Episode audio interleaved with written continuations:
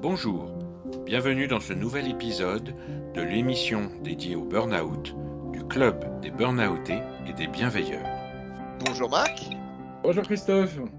Alors aujourd'hui, nous avons la chance de discuter non pas avec une, mais avec deux personnes que nous sommes très heureux d'accueillir dans notre podcast. Alors le docteur Ali Abjei, médecin du sport et urgentiste à l'hôpital de Paris 2 en région parisienne, et François Michelon, entrepreneur et conférencier. Bonjour messieurs. Bonjour messieurs. Bonjour. Bonjour, bonjour. On est très content de venir chez vous. Eh ben, c'est un plaisir partagé, François. Et c'est vrai que Christophe a fait un très court euh, portrait de vous en introduction. Mais ce que l'on a l'habitude de faire au début de chacun des podcasts, c'est en fait de mieux présenter euh, notre, notre, invité. Alors là, ce sera nos invités, hein, puisque c'est effectivement une première. Alors, messieurs, je vais vous poser la question traditionnelle euh, que je pose en début de podcast. Pourriez-vous nous dire qui êtes-vous et d'où venez-vous? En fait, je, suis médecin aux urgences depuis pas mal de temps. Il est vrai, il est vrai. C'est-à-dire que j'ai été euh, urgentiste depuis le début et je suis aussi médecin du sport et j'ai fait médecine de catastrophe également. Je m'occupe du service des urgences à Paris 2, au Chénet, que Christophe connaît bien aussi, il m'en a parlé. C'est à côté de Versailles. Voilà. J'ai également participé à pas mal de, choses. J'étais médecin sur le Paris-Dakar, j'étais médecin sur, les, sur le tsunami d'Asie du Sud-Est, sur les tremblements de terre en Inde. Et puis, on, a, écrit un petit livre sur le burn le vrai du faux avec François. Là, actuellement, je travaille sur une plateforme médicalisée qui surveille à distance, qui monitore à distance les gens après les urgences ou après une consultation parfois inquiétante, où euh, on peut rentrer à domicile au lieu de rester à l'hôpital, forcément avec euh, les, euh, en les monitorant. Ça peut aussi concerner des, des, états de, panique, de douleur, pas seulement la tension artérielle ou la saturation, ça, ça peut aider à, tout le monde. Voilà. Alors, à la base, je suis un entrepreneur et je suis toujours un entrepreneur, c'est-à-dire dans le domaine de l'entrepreneuriat dans différents secteurs d'activité parce que j'en ai mené de front plusieurs. Et depuis une vingtaine d'années, en plus de cela, je suis dans le conseil, c'est-à-dire que je conseille des sportifs de très haut niveau, euh, notamment ceux qui ont gagné des JO dernièrement à, Londres, ceux qui ont battu euh, des records, et dans différents domaines sportifs. Parce que je suis incapable de dire comment on doit taper un ballon ou taper une balle de golf, mais par contre, je sais ce qui se passe dans la tête de ces sportifs et de ces sportifs du fait des, succès, eh bien, ça m'a amené sur et avec des dirigeants. Donc, euh, depuis de nombreuses années, j'accompagne des, dirigeants de, structures importantes, des décideurs, pour à la fois améliorer leur performance et pour leur éviter de tomber dans ce fameux, ce que l'on appelle aujourd'hui la charge mentale et le burn-out,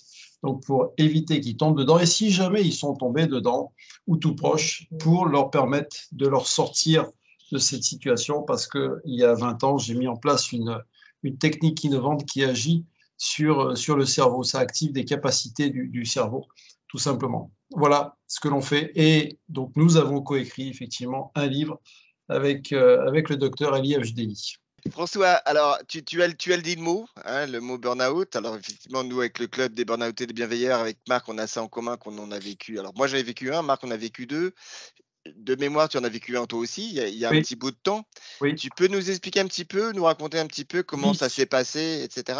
oui, oui. Alors, alors déjà, je, je, dis tout de suite que le burn-out n'est pas un gros mot, parce que pour certains, ça fait peur. Et si jamais vous êtes tombé dans le burn-out, ne culpabilisez pas, parce qu'au contraire, je dirais, soyez fiers, entre guillemets, parce que c'est une expérience enrichissante. Je suis tombé dans le burn-out, on dit bien, on dit, tomber amoureux, moi je suis tombé dans le burn-out. Il y a une époque où le terme n'était pas trop employé, puisque ça remonte à, 25-30 ans. Comme je vous l'ai dit tout à l'heure, je suis un entrepreneur et j'étais euh, à cette époque-là dans, différentes affaires qui marchaient très très bien. J'ai tellement été en plein boom que j'ai explosé en vol. Mais simplement, quand on est en, plein boom comme ça, les banques, déjà aujourd'hui ne font pas, mais à l'époque c'était compliqué, ne suivaient pas toujours. Donc je me suis retrouvé à faire le grand écart. Et puis à force de faire le grand écart, eh bien, eh bien ça m'a joué des tours. Et à un moment, je n'en pouvais plus. J'étais complètement fracassé, plus aucune réaction. Je me suis retrouvé en, dépôt de bilan. Je m'en suis sorti. Je précise bien, je m'en suis sorti grâce notamment à la famille. La famille m'a énormément aidé, porté, supporté. Je m'en suis sorti avec euh, en bonus le diabète. C'est-à-dire que toutes ces expériences-là, il y a tellement eu un choc émotionnel fort que je me suis retrouvé avec un diabète que, j'ai toujours d'ailleurs. On, vit en, très bonne compagnie tous les deux, ça se passe très très bien. Et, de ce, de ce diabète-là, bah, ça m'a permis d'être différent, je, dirais plus fort, parce que grâce au diabète, je vois les choses différemment et je, je, je vois mon corps différemment, la nourriture, enfin bon, tout un tas de choses. Donc de ce burn-out, oui, effectivement, j'ai récupéré cela. Ça m'a permis de rebondir. Ça m'a permis également de bénéficier d'un autre état d'esprit parce que toujours dans les affaires, ben, on est toujours chahuté, euh, d'autant plus en ce moment. Mais euh, ça me permet d'avoir un autre état d'esprit. Donc pour moi, je dirais que ce, ce burn-out a été euh, salvateur. Ce n'est pas le cas pour tout le monde, j'en suis bien conscient. Je parle pour moi. Moi, j'y crois sincèrement qu'effectivement, tout ce qui est dans nos têtes peut agir sur le corps. Enfin bon, c'est une évidence, mais on, la prouve, on le prouve maintenant même avec des IRM fonctionnels. Alors justement, ça, ça me fait une transition toute trouvée euh, pour ma prochaine question, qui était justement, Ali, sur euh, les actions qui sont actuellement menées ou que tu mènes actuellement au sein des urgences, parce que on parle bien sûr des, malades et des patients qui y sont, mais le personnel aussi a été énormément touché en termes de santé mentale après la longue période de Covid. Qu'est-ce que, tu peux nous dire sur la situation, sur les besoins et les actions en cours? Bah, écoute, c'est effectivement, vous savez que on dit les, les, cordonniers les plus mal chaussés, mais qui se vraiment soucient parfois des, soignants. On le voit bien que depuis, alors il y en a qui se battent pour les 25 euros, il y en a qui se battent pour l'argent, d'autres pour euh, la considération, d'autres qui la, charge de travail, donc la pénibilité, etc. Donc tout cela, avec le Covid en plus, ça fait déjà des années que ça dure. Et comme je disais tout à l'heure, on ne fait attention que quand on est touché par ça. Quand vous êtes malade, c'est là que vous venez aux urgences. Et là, vous dites Ah, bah dis donc, mais c'est pas possible, c'est comme ça depuis combien de temps? Et là, on leur explique Ça fait 25, 30 ans qu'on est en train de se battre pour dire des choses, jusqu'à ce que ça explose. Et là, c'est vraiment, on est arrivé au bord d'un précipice réel. C'est pas juste pour dire des mots, parce que on le dit, on le dit, on le dit, il y avait des alertes mais en tout cas, vraiment, actuellement, c'est très, très euh, tendu. Et on veut nous transformer en technicien de santé, alors que nous, on voudrait avoir à s'occuper en tant que médecin, en tant qu'infirmier, aide-soignante. Ce qui les euh, je vais prendre l'exemple des aides-soignants ou même des, des brancardiers. Ce qui les intéresse, c'est pas de monter un brancard en haut et en bas.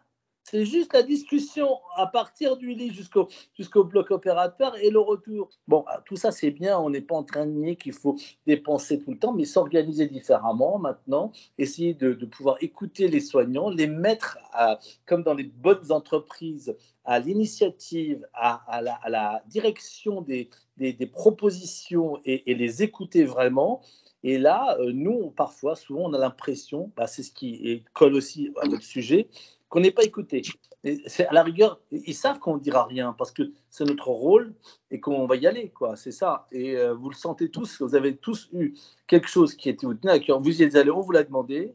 Et puis, euh, bah, rien, euh, c'est tout à fait normal, et ainsi de suite. C'était 16h, 17h, 20h, et puis après, c'est 22h, vous êtes encore en train de faire des choses que l'on vous demande bah, vous acceptez.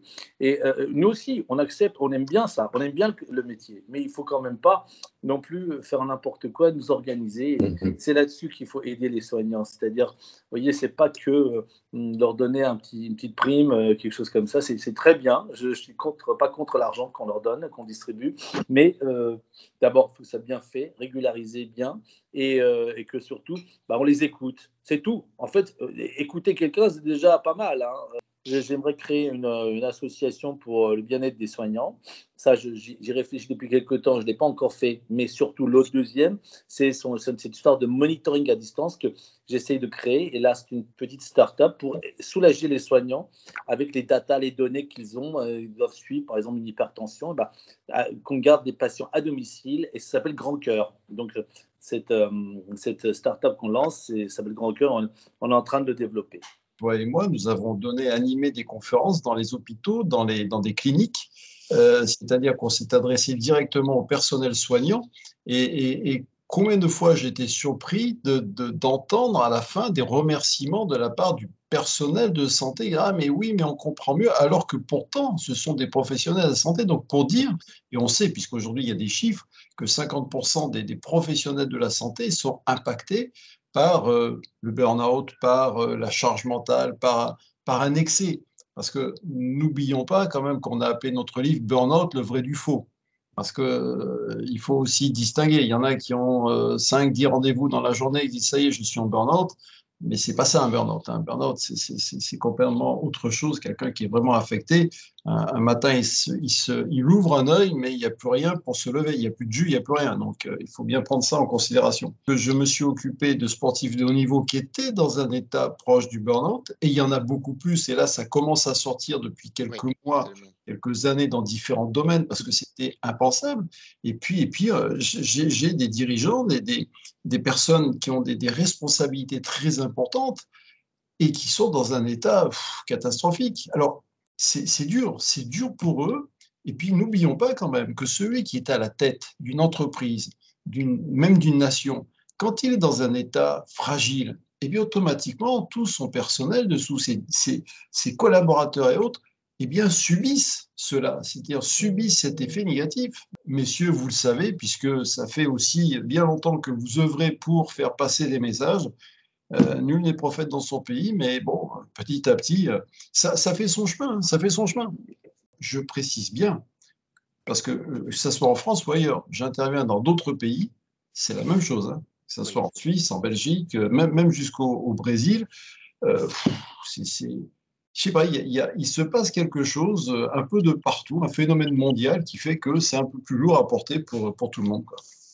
Vous avez parlé tous les deux du livre tout à l'heure avec le, docteur de la euh, intitulé Burnout, le vrai du faux. Pouvez nous expliquer un petit peu la rencontre, comment, comment ça s'est fait, pourquoi ça s'est fait? Euh, Oui, ça, ça on, on, peut révéler, Alice, sans trahir quoi que ce soit comme secret.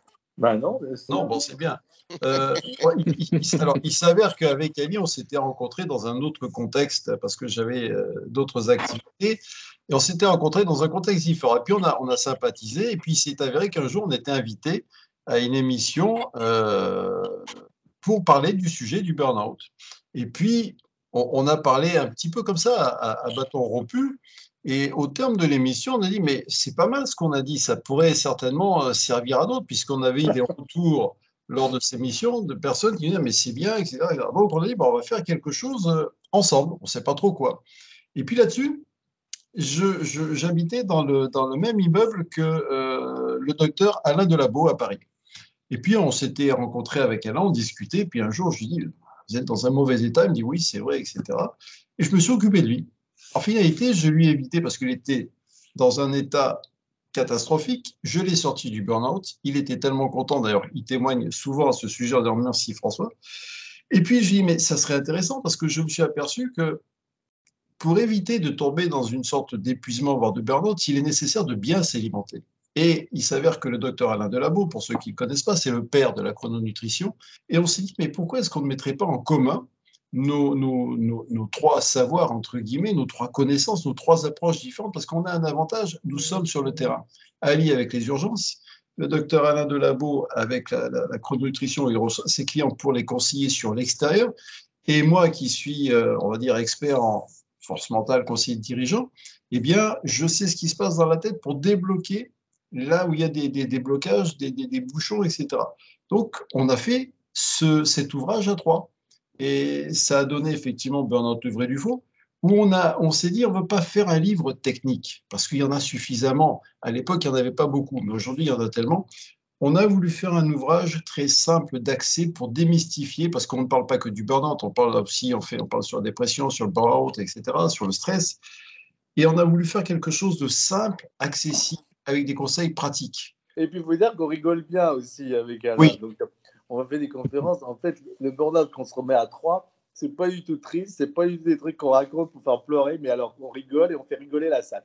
Bien sûr, on a, on a un point commun qui est de, de s'intéresser à, l'être humain, de, faire en sorte qu'il soit mieux, mais on a également euh, une bonne humeur, on a une, joie de vivre, on aime les plaisirs de la vie, les plaisirs de la table, euh, et tout ça, c'est important. Et quand nous avons fait d'ailleurs la, présentation, le lancement du, livre, on, on, était tous les trois derrière l'écran, on nous a filmé, mais on était éclatés de rire et ça en a choqué certains. Parce que mais comment pouvez-vous parler d'un sujet aussi sérieux en étant en, rigolant?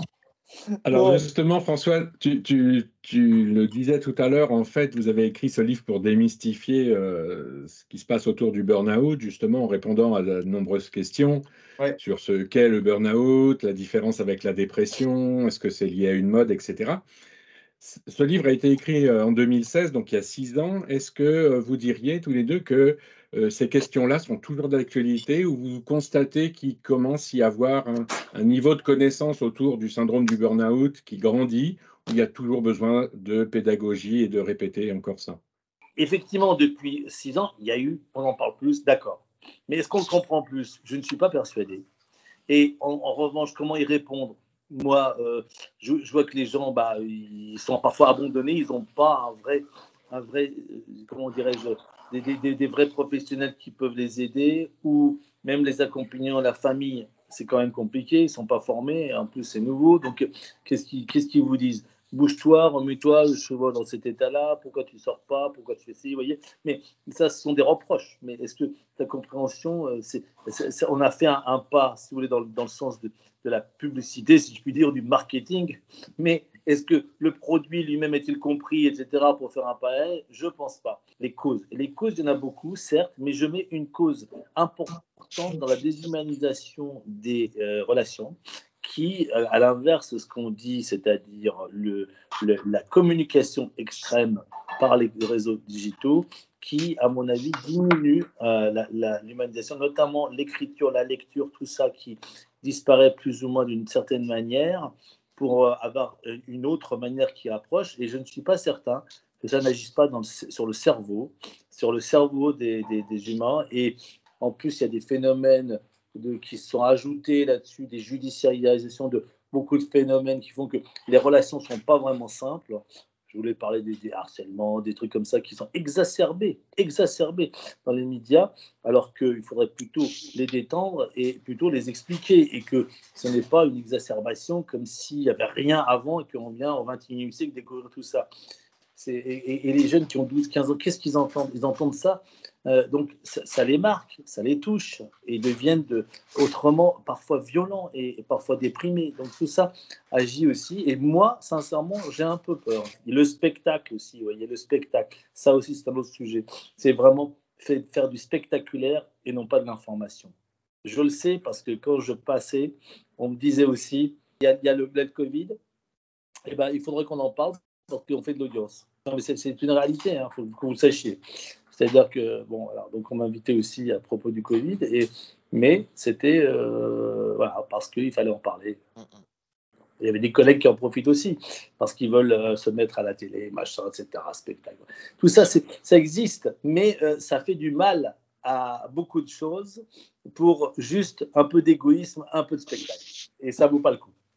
Pour répondre à cette question, je dirais qu'effectivement, on parle du burn-out et qu'aujourd'hui, c'est à peu près clair. On, connaît tous les signes avant-coureurs d'un burn-out ou d'un épuisement ou d'une charge mentale, parce que ça, on trouve de partout et, ça sort un petit peu régulièrement. Mais ce n'est pas parce qu'on donne toutes ces précautions-là que ça empêche les uns et les autres de tomber. La preuve, c'est qu'il n'y en a jamais eu autant.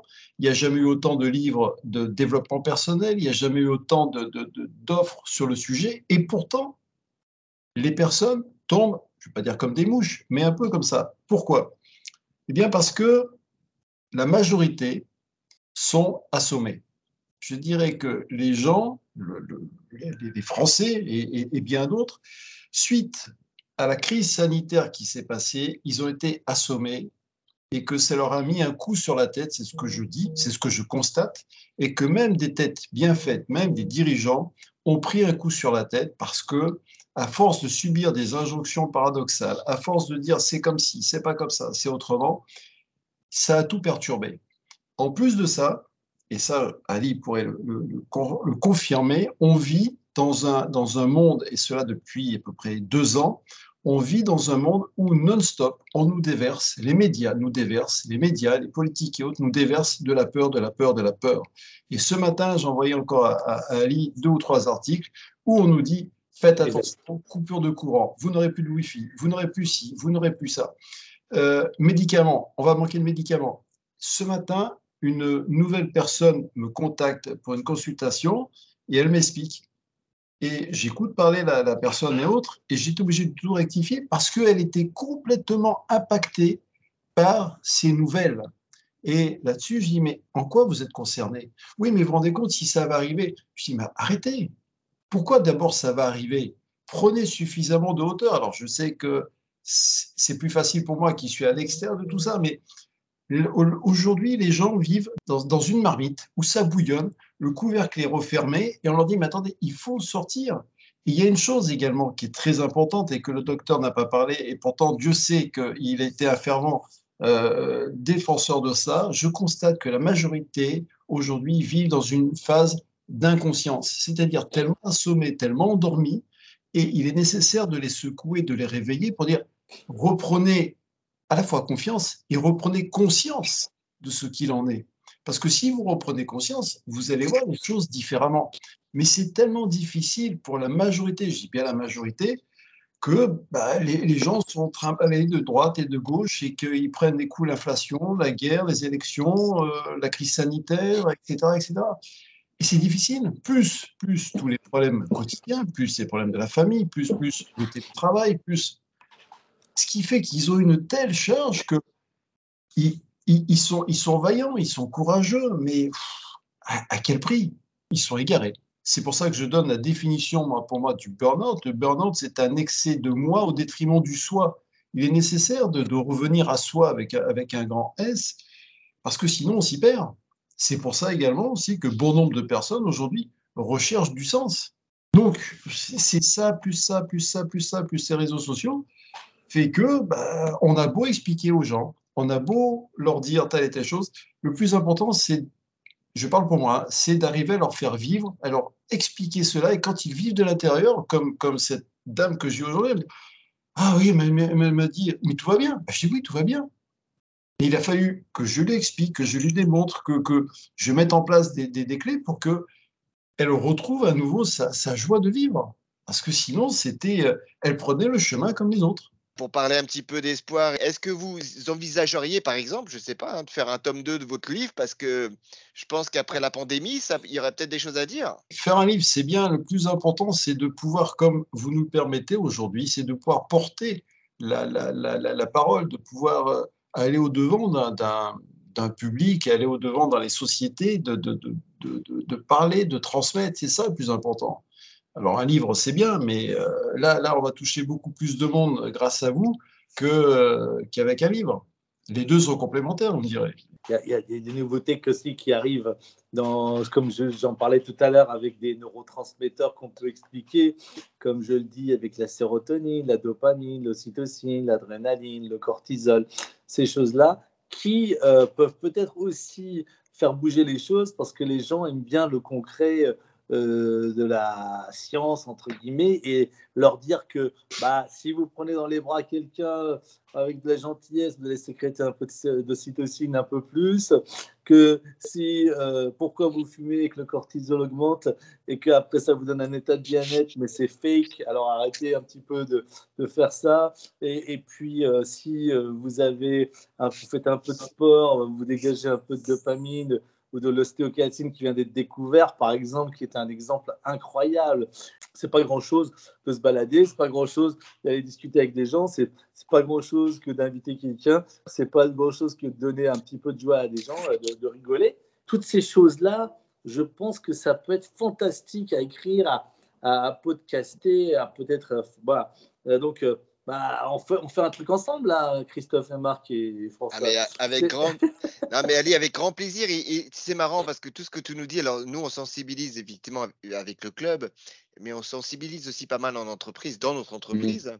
Et on, a cette approche. Alors, on a l'approche du témoignage, parce qu'effectivement, entendre quelqu'un qui est passé par là, c'est énorme hein, pour les personnes qui écoutent. Surtout, c'est des collègues, donc ils s'identifient encore plus facilement nous, on, est toujours là aussi pour expliquer ce que c'est que le, le burn-out, parce qu'on parle aussi, comme vous l'avez dit, du principe que c'était tellement galvaudé qu'il faut réexpliquer les choses. Et puis après, on donne nos conseils à nous, les choses voilà, qui nous, nous ont fait du bien, Et bon, on, a aussi maintenant la littérature, on, s'est renseigné, etc. Et voilà, il y a beaucoup de ces choses-là, des, choses très simples. Euh, Marc, il le dit souvent, euh, rencontrer quelqu'un dans un couloir, dire, poser la question, ça va? Mais attendre une vraie réponse et pas simplement faire un ça va social sans écouter la réponse, de la vraie empathie, euh, aller se balader. Moi, je sais que j'adore ça, j'ai la chance d'habiter au bord d'une forêt, je vais me balader en permanence, j'en ai besoin. Collaborer avec vous, ça sera avec grand plaisir. Et puis, quoi que vous fassiez, on sera là pour relayer. Ça, alors là, il n'y a aucun souci. C'est gentil. J'arrête parce que. Euh, oui, oui, arrête parce que je, vois que vous vous baladez en forêt, lui, euh, il va en Suisse, prend les trains. Et moi, vous me laissez aux urgences. Personne ne m'emmène jamais nulle part. Hein. Et oh là, je vais finir. Euh, bon. On se voit bientôt tous les quatre. On se fait un, bon petit déjeuner, un bon déjeuner, un bon repas. On a la chance de voilà de ne pas être très loin les uns des autres. Et puis euh, Ali, je t'emmènerai un petit peu en forêt, euh, dans la forêt de Versailles, qui est juste à côté. C'était un réel plaisir. On a encore beaucoup appris. Oui. Ah, un grand merci hein, pour on, va, on va continuer les discussions et puis euh, quoi que vous fassiez, on, sera là pour relayer, on sera là pour contribuer si, si vous le souhaitez. Et, euh, c'était un, avec vous Et, et, je dirais et vice versa. Hein. Et eh ben, en tout cas, merci à vous. Bonne soirée et puis à, très très vite. Ah, merci. Ciao. Allez, salut, bye. Quant à nous, nous nous retrouverons bientôt pour un nouveau podcast sur la chaîne du club des burnoutés et des bienveilleurs.